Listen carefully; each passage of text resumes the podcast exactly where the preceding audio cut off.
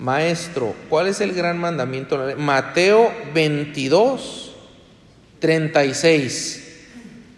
Maestro, ¿cuál es el gran mandamiento en la ley? Jesús le dijo, amarás al Señor tu Dios con todo tu corazón y con toda tu alma y con toda tu mente.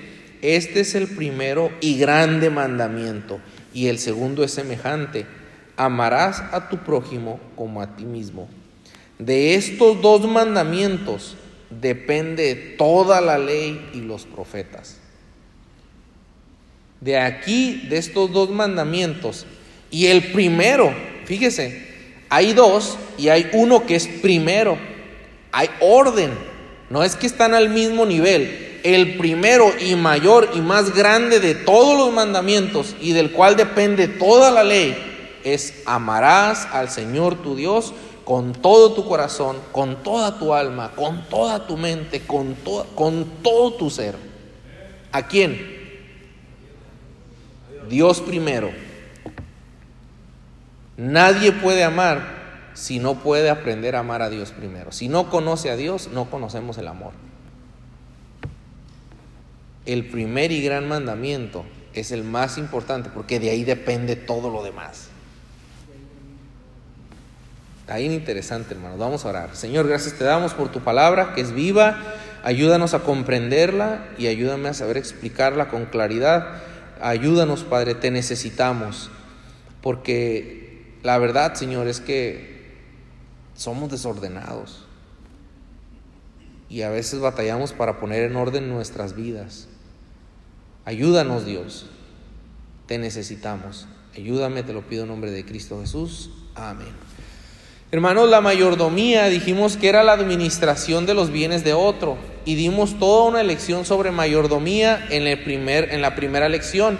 Esta es la lección número dos.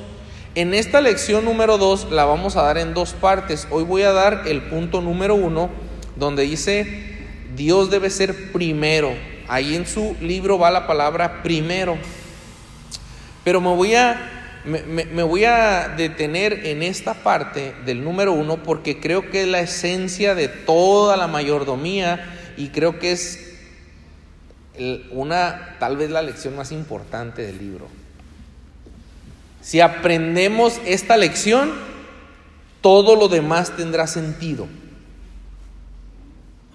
Si no entendemos esta lección, no le vamos a hallar sentido a las cosas. Por ejemplo, las personas que critican el diezmo. ¿Ha oído usted que se critica mucho al diezmo? Ah, que el diezmo simplemente es el 10% del ingreso de una persona. Eso es. ¿Tiene algo de malo que las personas den su diezmo? No tiene nada de malo. ¿Por qué se critica entonces? Se critica porque en muchos lugares han existido abusos y los abusos de, de pseudo pastores o pseudo líderes maltratando a la gente, exprimiéndoles y sacándoles dinero para hacerse ricos. Existe la maldad en el hombre, ¿verdad? Entonces los, las, las personas lo que hacen, espérate, no, no, voltean a ver esta enseñanza del diezmo y la culpan. Ok, hermanos, el diezmo, dar el 10% de mis ingresos no es la culpa de que existan personas malas, para empezar. Dar el 10% de mis ingresos de dinero no es malo. La semana pasada estuvimos dando un enfoque misionero y explicábamos cómo se usa el dinero para ayudar a los misioneros. El dinero se usa, por ejemplo, para pagar la luz de una iglesia, se usa para poder mejorar las instalaciones, para pagar los camiones donde muchos de ustedes vienen y cosas así. Entonces, no es malo ayudar a la obra de Dios, pero el corazón del hombre es perverso y el hombre a veces distorsiona las verdades y las cosas que nos ayudan de la Biblia. Cuando entramos al tema de la mayordomía, tenemos que entender que, que, que hay que hay que ordenar nuestras prioridades.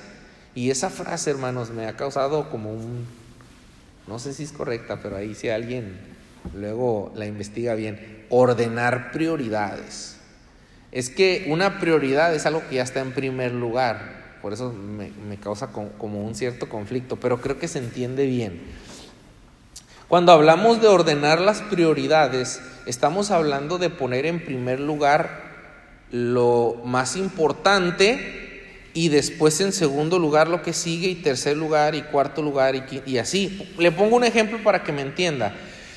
¿Cree usted que deberíamos de poner en primer lugar el ocio y el entretenimiento? Por ejemplo, ver películas y ver series. O sea, nuestra vida debe girar alrededor de ver películas y series. ¿Debería estar en primer lugar ver series de Netflix? Todos aquí, fácil, rápido, decimos, no, hermano, eso es un medio de entretenimiento, no debería ser mi primer lugar, mi prioridad. Todos entendemos eso. Entonces la pregunta es, ¿qué debe ser lo primero en mi vida? Para ordenar mi vida de manera que, que, que el desorden que traigo empiece a agarrar un poquito de, de, de orden, porque hermanos, la mayoría de nosotros no sabemos ni por dónde nos están cayendo los problemas. Problemas financieros, problemas matrimoniales, problemas con los hijos, problemas por todos lados, en el trabajo. Y decimos, no hombre, no veo, no, no, nunca veo la mía. Y estoy en un problema y me cae otro encima. Y por ejemplo, estás pasando por crisis de economía y se te enferma un hijo encima de la crisis económica y dices, es un desastre mi vida, no sé qué hacer. Y estamos, hermanos, desesperados. ¿Por qué? Por causa del desorden que traemos. Como vivimos muy desordenados y vivimos al día, decimos, no, y, vamos al trabajo y apenas nos alcanza con lo que agarramos en el trabajo, tenemos problemas financieros, la esposa reclama que no le alcanza, el esposo reclama que no le queda tiempo.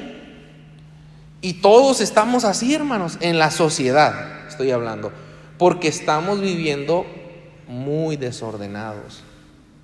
El problema es todo el desorden que traemos. Somos muy desordenados y la pregunta es, ¿dónde puedo comenzar? ¿Qué hago para ordenar mi vida y administrarla sabiamente? Pues, ¿qué hago? Tenemos que ordenar y poner en primer lugar lo más importante. Una vez que pongo en primer lugar lo más importante, ya puedo ir viendo el orden de prioridades. En primer lugar, ¿quién va? De acuerdo a lo que leímos. Va Dios, ¿verdad? Segundo lugar, la familia. Después, el trabajo. Después, el entretenimiento. Es el orden que yo estoy estableciendo aquí como una sugerencia. ¿sí? Si alguien tiene una manera de ordenar diferente, lo único que yo le voy a recomendar es, no quites de arriba a Dios. Dice, no, sí, yo, yo creo que el trabajo va primero, que el, entretenimiento va primero o algo así. Eh, vamos a ver por qué. Pero lo que te voy a enseñar en, este, en esta lección es cómo ordenar y por qué el más importante debe ser Dios. Y hermanos, todo nuestro desorden trae consecuencias. tenemos que entender eso. La mayoría de nosotros vivimos desordenados y luego venimos, Dios, ayúdame. Oye hermano, pero tú cometiste los errores y eres un desastre. Traemos un desastre. Mira, relaciones de pareja, matrimonios. Señor, mi matrimonio no funciona.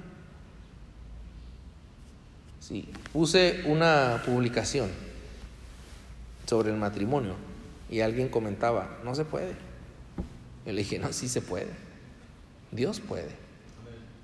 Y si mi amigo lo mira, te digo, Dios puede. Porque es mi amigo que comentó y no fue muy educado en la manera como lo comentó. Pero Dios puede ordenar un matrimonio y ayudarlo y auxiliarlo. No tienes que divorciarte. Puedes pedirle ayuda a Dios y te va a ayudar. Pero tienes que entender que tienes que poner a Dios primero. No a ti primero. no el dinero primero, no el trabajo primero, no tus emociones primero, como la psicología te dice, no, tú eres lo más valioso, tú eres lo más importante, piensa en ti. Mire, hay una frase popular que dice, primero yo y después yo y al último yo. Nada más antibíblico que eso. Primero yo y después yo y al último yo. Eso es puro egoísmo. No es primero tú, es primero Dios. los problemas que tenemos es porque nos ponemos primero que a Dios. Y a Dios lo hacemos a un lado.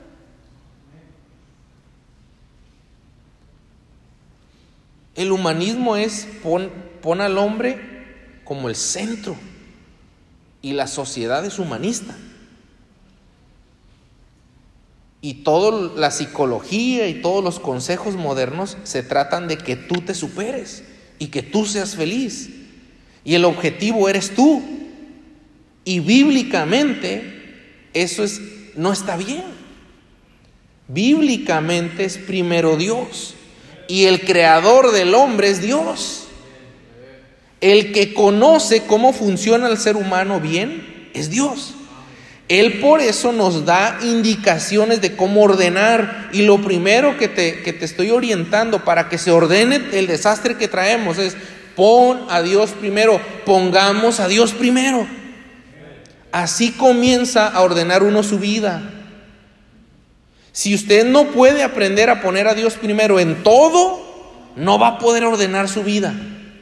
Va a continuar cometiendo errores, va a continuar eh, error sobre error. ¿Sí? Es difícil poner a Dios primero porque estamos acostumbrados a ponernos como el centro. Y a veces no ni nos estamos dando cuenta y estamos poniéndonos primero, hermanos. Tenemos que tener cuidado. Somos mayordomos y como mayordomos tenemos que tener la sabiduría para aprender a poner el orden de prioridades correcto.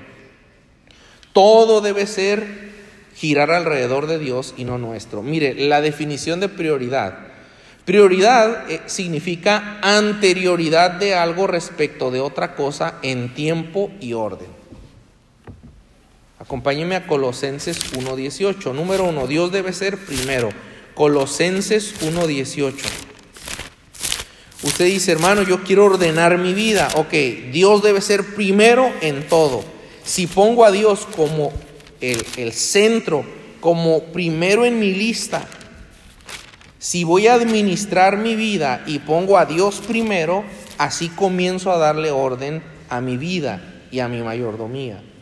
Colosenses 1.18 dice la palabra de Dios, perdón, desde el 15 le voy a dar lectura, dice, Él es la imagen del Dios invisible, el primogénito de toda creación. Aquí nos habla de prioridad porque en Él, o sea, en Jesucristo, fueron creadas todas las cosas, las que hay en los cielos y las que hay en la tierra, visibles e invisibles, sean tronos, sean dominios, sean principados, sean potestades. Todo fue creado, escuche bien esta frase, por medio de Él y para Él. Todo fue creado por Cristo y para Cristo. Todo nos incluye a nosotros. Nosotros fuimos creados por Cristo y para Cristo. ¿Para qué estoy yo en este mundo vivo? Para Cristo. Para eso fuiste creado. Para Dios. Para Jesús. Tu propósito en la vida tiene que ver con Dios. Sin Dios no tiene sentido el hombre. El hombre está ah, confundido, el hombre está desorientado, el hombre no entiende, no sabe por qué vive, no sabe por qué existe. Y quita a Dios y no le haya sentido a nada. Es nomás ir a trabajar y, regresar a la casa, ver la tele un rato, y ir a trabajar, y tele, y trabajo, y tele, y se van los años y te mueres, y ya se acaba todo ahí. No tiene sentido cuando quitas a Dios porque fuimos creados por Él y para Él. Vea lo que dice en el 17, y Él es antes de todas las cosas y todas las cosas en Él subsisten. por Él se sostienen, en Él subsisten las cosas. O sea, Él es el principio, eh, eh, Él es el que hace que se sostengan y Él es el fin y Él es todo. Todo se trata de Dios. La Biblia es cristocéntrica. En la Biblia el, personaje que debe ser el único digno de, de la alabanza es Dios. El hombre no es digno de alabanza, el hombre es pecador en la Biblia. Somos pecadores. Entonces, Él es la causa, Él es el porqué. Vea lo que dice el 18. Y Él es la cabeza del cuerpo que es la iglesia, el que es el principio, el primogénito de entre los muertos, para que, y ahí dice, en todo tenga la preeminencia. Y esa palabra preeminencia, ahí en el libro dice la palabra en griego que se usa para preeminencia, que significa ser primero. O sea, dice aquí este versículo que Jesús debe en todo tener la preeminencia, en todo debe ser el primero, en rango o influencia, el primero en tiempo, lugar, orden o importancia principal, mejor, en todo Él es mejor, en todo Él es principal, en orden Él debe ser el primero, en importancia Él es el más importante. ¿Quién? Jesús. En todo tenga la preeminencia. ¿Sí lo ve? ¿Qué significa en todo? Pues hermano, pues en todo. Ejemplos. En mi vida, Él debe ser primero, Él debe ser el más importante. ¿Cómo demostramos importancia a algo? Con tiempo. A lo que usted le dedica tiempo, es lo que usted considera que es más importante. Porque usted dice, no, es importante que trabaje, porque si no, no voy a poder comer, ¿sí o no? ¿Y qué haces? Todos los días, lunes a viernes o sábado, te levantas temprano, te alistas y te vas a subir al camión o te vas a manejar y te vas a tu trabajo. ¿Por qué vas? Porque es importante, le dedicas tiempo. ¿Sí? A lo que es importante le dedicamos tiempo. A los hijos son importantes. Ahí estás haciéndoles de comer. Ahí estás lavándoles la ropa. ¿Por qué? Son importantes. Les dedicas tiempo. ¿Sí o no? ¿Quién debe ser el más importante? ¿Cuánto tiempo le dedicamos? Se fija cómo nuestras vidas demuestran que lo más importante no es Dios y por eso son un desorden nuestras vidas. Porque lo que es más importante, según la Biblia, intelectualmente sabemos, en nuestra vida diaria no es lo más importante. La mayoría aquí nos despertamos viendo el, internet. Ay, a ver qué publicaron. A ver qué publicaron hoy. Otras y otros nos despertamos apurados para irnos a trabajar. Nos despertamos para el lonche de los niños. Bueno, en, el caso de mi esposa es, la que le hace los lonches, debería ayudarle, ¿verdad? Qué pecador. Pero bueno, si, me va siguiendo, eh, ¿por, qué, ¿por qué hacemos eso? Porque es importante. Usted dice, es importante que estudien, ¿sí o no? Y los manda a la escuela. ¿Por qué los manda? Porque eso es importante. Pero según nosotros estamos aprendiendo hoy, en todo Cristo debe ser número uno. En el tiempo, Él debe ser lo número uno. ¿Dónde nosotros invertimos dinero? En lo que nos importa. Dile a, un hermano que tiene, que tiene un carro o que tiene un, ah, no sé, videojuegos o algo que le gusta hacer 100 pesos para que le metas a tu carro, ¿qué te va a decir? ¿Qué pasó, hermano? 100 pesos para el carro. No, hombre, ni el cambio de aceite, hermano. ¿Sí o no? Y más los que les gustan arreglar los carros. No, hombre, los que les gustan arreglar los carros se gastan miles de dólares. En tipo de llantas, tipo de rines, tipo de sonido, tipo de estéreo. ¿no? ¿Quién sabe cuánto hay? Dile a una hermana ahí te van 50 pesos para que te compres pintura, se va a reír de ti, pero si no, ¿qué pasó? Mil pesos se le hacen nada a la hermana. Nada se le hace. Porque sabe los precios. Están cara la pintura, está cara la ropa, están caros los zapatos, todo está caro. Entonces, cuando nosotros miramos, y, por ejemplo las, las personas que, que, hacen fiestas para sus niños, que hacemos, nosotros hacemos fiesta a nuestros niños. 500 para la fiesta, hermana, ¿no? Sin miedo, a ver, ¿quién da más? Unos cuantos, hermanos, dos mil para la fiesta. Tres mil. ¿sí? No, no, no, es para que se descubran, ¿eh? Nada más tú, tú, miras cuánto valen las cosas, no que el pastel, no que los adornos.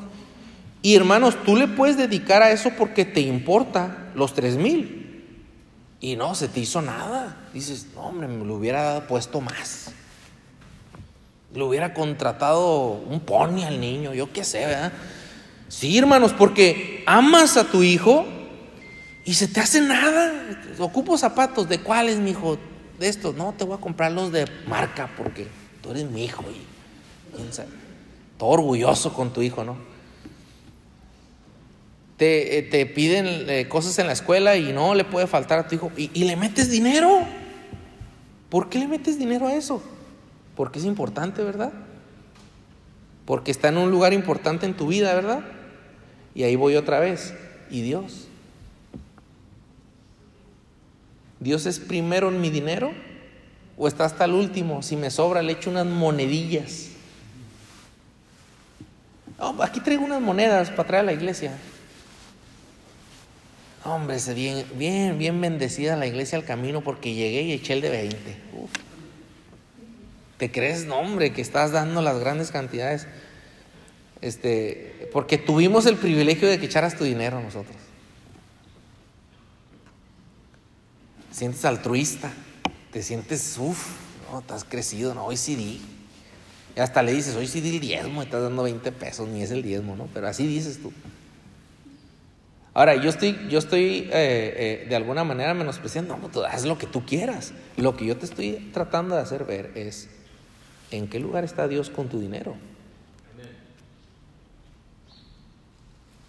Sí, ¿Dios está en primer lugar de tu dinero o está hasta el último? Algunos aquí aprendimos a que el día que agarramos nuestro ingreso quincenal, que me pagan por quincena, ese día yo aparto mi diezmo y aparto mi ofrenda misionera, porque Dios es primero. No es a mi esposa lo del mandado y si ocupamos pagar esto y aquello y lo que me sobra se lo echo a Dios. Mis sobras para Dios. Yo no le doy a Dios mis sobras. Desde joven, recién casados, 300 pesos por semana, estábamos en el Calimax, traía el diezmo, traía el dinero, se pasó la cantidad de, mandado y dijo, ¿le regreso mandado o trae dinero? Traía el diezmo y dije, no, regrésele. Con la vergüenza, todos viendo ahí y mi esposa viéndome, regrese, pero lo de Dios es primero. Eso lo aprendí joven y todavía lo practico. Yo no cuento en mi presupuesto con el dinero que es de Dios, porque yo se lo prometí a Él y Él es primero y Él es lo más importante en mi vida. No se trata de cantidades, hermanos. Se trata de que ama usted a Dios, cree en Dios, confía en Dios. No se trata de sacarle algo, no, me quieren sacar el dinero, no se trata de sacarte nada. ¿Sacarte qué? ¿Cuánto podrías tener? No se trata de sacarte lo que no tienes. No, esa no es la enseñanza aquí. Si usted piensa así, es porque usted piensa así. Yo no le estoy queriendo sacar nada. Yo le estoy dando una enseñanza bien importante para que usted madure y Dios le bendiga su vida y se ordene su vida. ¿Cómo se va a ordenar su vida? Ponga a Dios primero en su vida y verá si Dios no le ayuda a ordenar las cosas. Ponga a Dios primero en su tiempo. Ponga a Dios primero en su dinero. Ponga a Dios primero en sus dones. Ponga a Dios primero que su familia. Ay, ahí sí no, ahí sí no. Primero mis hijos, no, primero Dios, no sus hijos. Ay, ay, ay, ahí sí ya no estoy de acuerdo. Sí, ese es el problema, que usted no está de acuerdo con Dios. Y por eso trae un desorden. Y por eso el matrimonio va mal, y por eso los hijos son un desastre, y por eso todos están en desorden, porque usted le hace a su modo. Y su modo es diferente al modo de Dios. Dice Dios, mis pensamientos no son tus pensamientos, ni mis caminos tus caminos. Tus caminos son por allá, los míos están por acá. Ponga a Dios primero. Dios es primero, hermanos, que los hijos. Pues en eso no estoy de acuerdo. Entonces hágale a su modo, pues.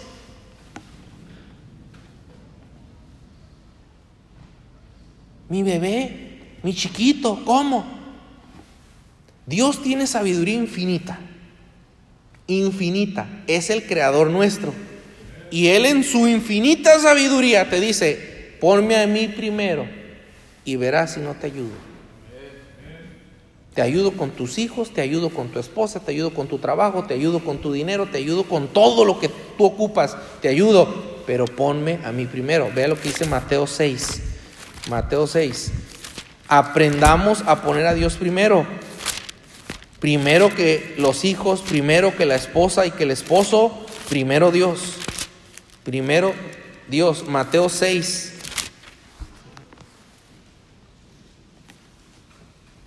Veinticinco dice, por tanto digo, no os afanéis por vuestra vida, qué habéis de comer o qué habéis de beber, ni por vuestro cuerpo qué habéis de vestir. ¿No es la vida más que el alimento y el cuerpo más que el vestido?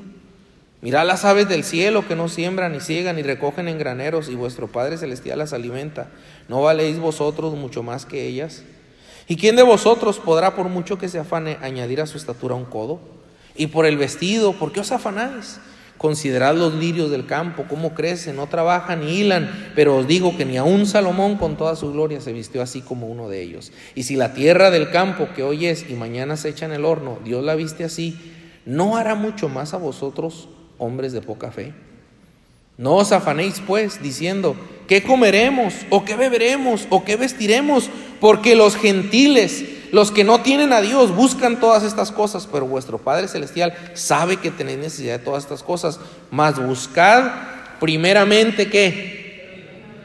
Es Biblia, hermanos. Primeramente el reino de Dios y su justicia, y todas estas cosas os serán. Primero Dios. Primero Dios. No, primero mi familia. Tú estás equivocado, estás equivocada. Es primero Dios.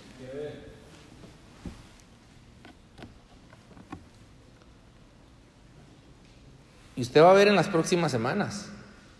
La familia es bien importante y le voy a enseñar con versículos la importancia de cuidarla. Yo creo en cuidar a mi esposa y en cuidar a mis hijos. Yo creo eso. Es bien importante. Pero si ponemos en orden las prioridades, en primer lugar está Dios. No la esposa. No los hijos. No el trabajo. No las redes sociales, menos. Bien interesante, hermanos. Analice, analicemos nuestras vidas y de la sociedad y fíjese bien cómo está hoy. Está al revés. Revisa los celulares. ¿Cuántas horas pasa la gente en un celular? Ocho horas, cinco horas diarias. En el trabajo, quieren reducir las horas eh, de trabajo. Y en la familia, cero tiempo. Y en Dios, nada. Está al revés la cosa. El orden es Dios, familia, trabajo, entretenimiento. Nosotros es, la sociedad es entretenimiento, trabajo, porque si no, no como. Y hasta nos enojamos si alguien nos cuestiona que el trabajo no es primero. No, pues si no, no como. ¿Y cómo quiere que coma? ¿Voy a comer iglesia o qué? ¿Tú qué piensas que uno no trabaja o qué?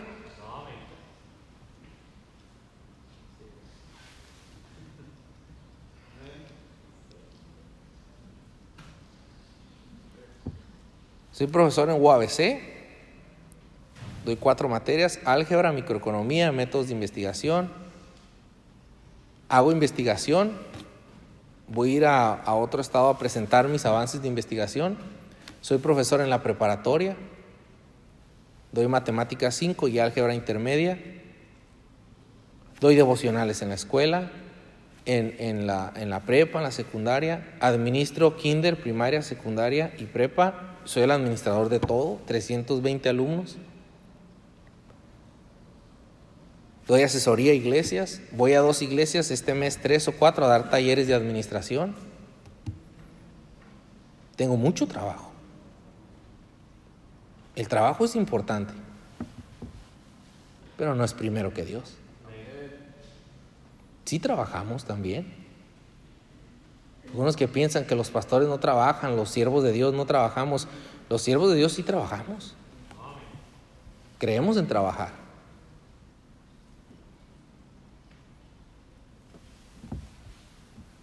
Pero Dios primero. Vea lo que dice Salmo 127, por favor.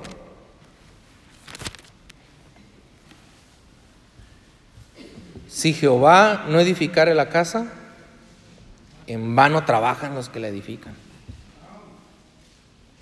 Qué tremendo versículo. Si Jehová no guardare la ciudad, en vano vela la guardia. Por demás es que os levantéis de madrugada para subirte al camión de la maquila y te vayas temprano.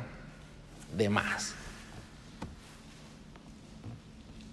Por demás es que os levantéis de madrugada y vayáis tarde a reposar. Te levantas bien temprano y te duermes bien tarde, afanado y trabajando y trabajando. Dice, por demás. ¿De qué te sirve de nada? Si Jehová no edifica tu casa y si Jehová no protege tu casa, en vano te afana. Dice, wow. ¿Sabes de quién depende la protección de tus hijos? De Dios. Si tú supieras de cuántos accidentes te ha guardado el Señor en el Boulevard 2000, no, hombre, ahorita estuvieras de rodillas. Gracias, Señor, yo nunca me di cuenta. Si tú supieras de cuántas enfermedades te ha librado el Señor, tú ahorita estuvieras llorando de, de alegría, pero no sabes. Pero el Señor su misericordia te la ha extendido hasta el día de hoy. Su protección, su bendición, su provisión. Él bendice, hermanos. Vea lo que dice el Proverbios 10:22. Proverbios 10:22. Quien da la bendición es Él. 10:22 dice, la bendición de Jehová es la que enriquece y no añade qué? Tristeza con ella. La bendición del trabajo es la que enriquece, no. La bendición de Jehová es la que enriquece y no añade tristeza con ella. Dios nos bendice de manera que se ocupa. ¿Cómo está nuestra relación con Dios, hermanos? No todo aquel que asiste a la iglesia tiene una buena relación con Dios.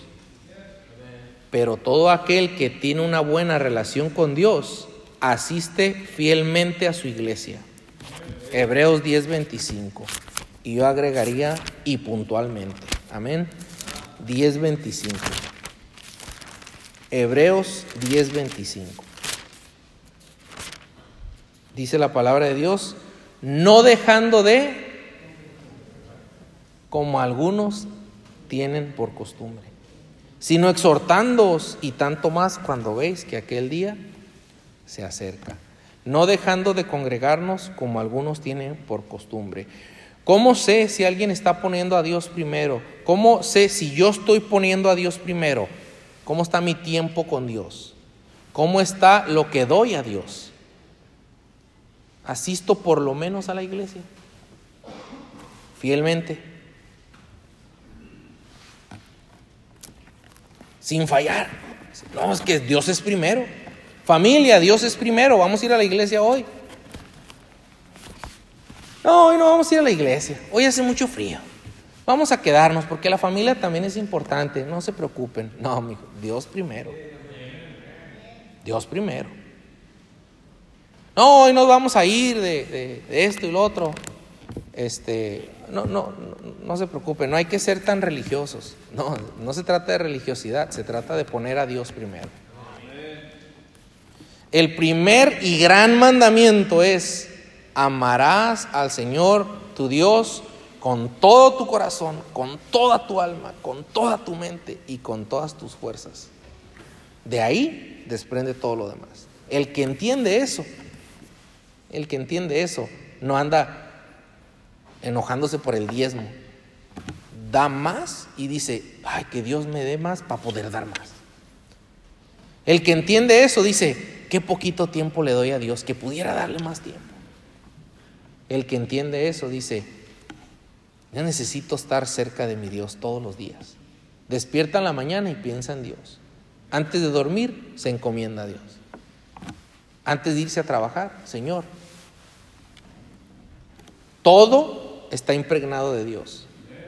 El trabajo, Dios va conmigo, Dios me ayuda en mi trabajo. En la escuela, Dios me ayuda en la escuela, Dios está conmigo en la escuela. En, en la familia, esta familia, el centro es Dios. Mi esposa la honro, la cuido para Dios. Mis hijos los cuido, los consagro, los, mis hijos tienen que... Todo en la vida de un cristiano está alrededor de Dios. Dios es el centro. Si aprendemos a poner a Dios como el centro de nuestras vidas, en todo, hermanos, no, hombre, empieza a agarrar un rumbo, un sentido diferente. Y entonces se empieza a poner en orden las cosas. Si voy a poner en orden mi vida, en primer lugar, ¿a quién pongo? Texto de memoria, Mateo 6:33, más buscad primeramente el reino de Dios y su justicia y todas las demás cosas serán le invito y le reto a que se lo aprenda. Los encargados de los grupos lo van a estar preguntando la otra semana. Vamos a orar. Vamos a orar. Padre Celestial, gracias por tu palabra que es viva. Señor, de verdad es que todos podemos estar seguros, estar fallando en ponerte en primer lugar en algo. Perdónanos, Padre. Quita de nosotros nuestros propios pensamientos y pon en nosotros tus pensamientos. Permítenos ponerte en primer lugar y amarte con todo el corazón. Te lo pido en nombre de Cristo Jesús. Amén. Vamos a tomar un tiempo de receso y regresamos.